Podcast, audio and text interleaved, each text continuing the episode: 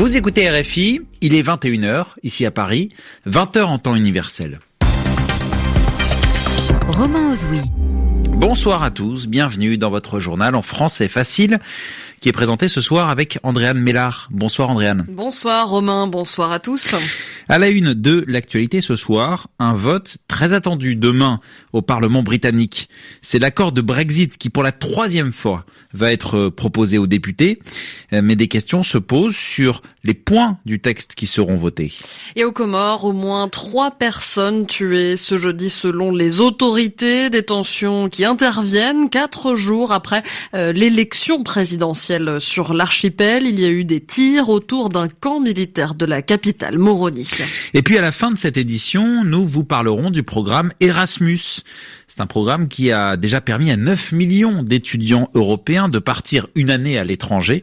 Et le Parlement européen a demandé aujourd'hui encore plus de moyens pour Erasmus. Le journal. Le journal. En français facile.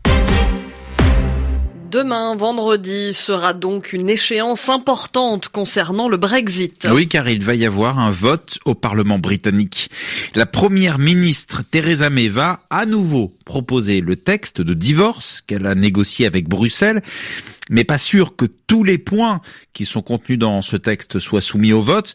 Donc la question qui se pose est de savoir sur quoi ce vote va-t-il porter. Question que nous avons posée à Anissa El Jabri, qui est notre envoyé spécial à Londres. Tout ce que nous savons à propos de demain, c'est que c'est vendredi. La boutade est d'un député conservateur, toujours dans le brouillard, comme les autres, sur les projets de Theresa May. Une des pistes qui circulent, c'est que les députés se prononceraient uniquement sur l'accord de retrait négocié avec Bruxelles. Ils laisseraient de côté la déclaration politique sur les relations futures qui doit l'accompagner. Ça permettrait de contourner un obstacle. Le président de l'Assemblée qui ne veut pas d'un troisième vote sur un texte identique. Reste le rapport de force sur le fond du texte. Le DUP reste inflexible. Pas question de voter l'accord de retrait. Les Nord-Irlandais ne veulent pas se contenter de s'abstenir. 10 voix perdues donc pour un exécutif qui en cherche 75 et laisse entendre aussi qu'il n'est pas au bout de ses peines. Les députés sont censés être en vacances la semaine du 8 avril, des vacances qui pourraient être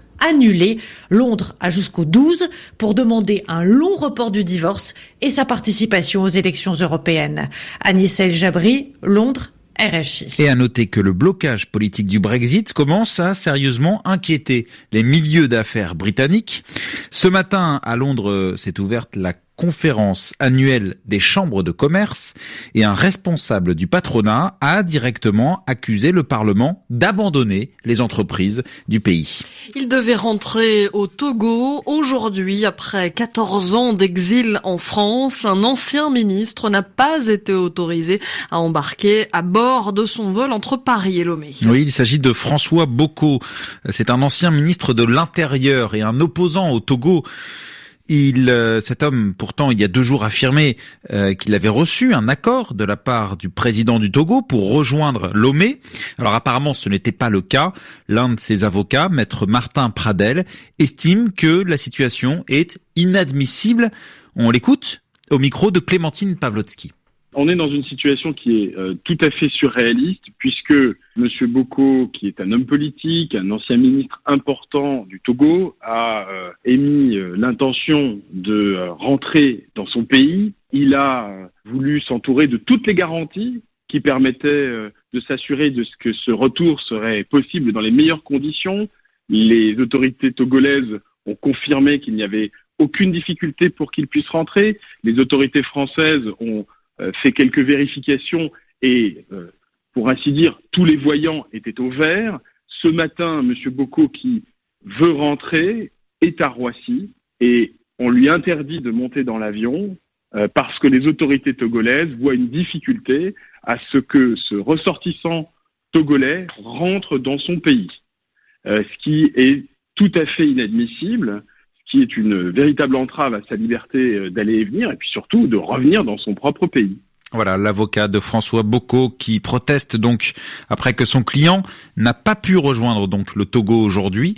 Les avocats de l'opposant qui, euh, dans un communiqué, dénoncent également une volonté des autorités du Togo de faire obstacle à la candidature de François Bocco aux élections présidentielles d'avril 2020 au Togo, c'est-à-dire d'empêcher sa candidature. Également dans l'actualité africaine, Romain, des tensions aux Comores. Oui, tout a commencé quand un des candidats battus à la présidentielle de dimanche a été arrêté à Moroni, la capitale.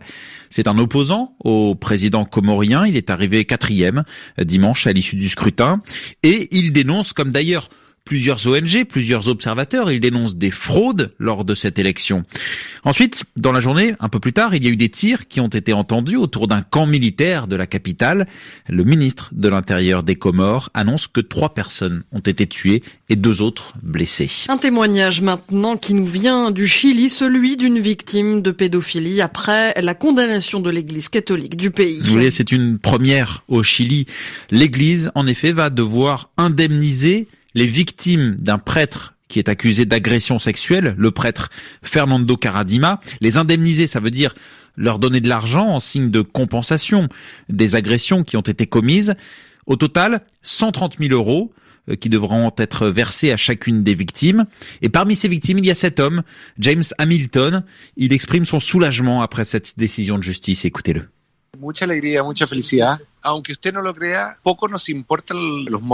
Je suis très heureux, même si je vous dirais que le montant importe peu. Ça aurait pu être 1000 pesos, c'est-à-dire 1 euro.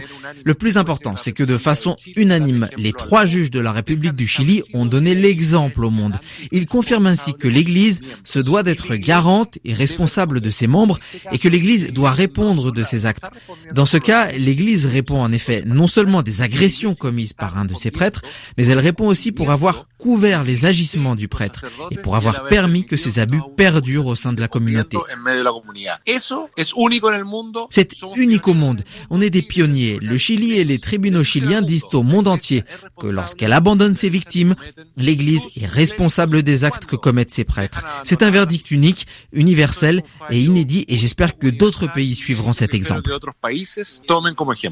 Voilà, James Hamilton, l'une des victimes du prêtre chilien Fernando Caradima, propos recueillis par Angelica Pérez de la rédaction Amérique latine de RFI. Et puis c'est un programme connu des jeunes européennes, des jeunes européens, pardon, le programme Erasmus. Il devrait bénéficier de davantage de moyens. Oui, euh, Erasmus permet aux étudiants de passer une année dans un pays européen, dans un autre pays européen.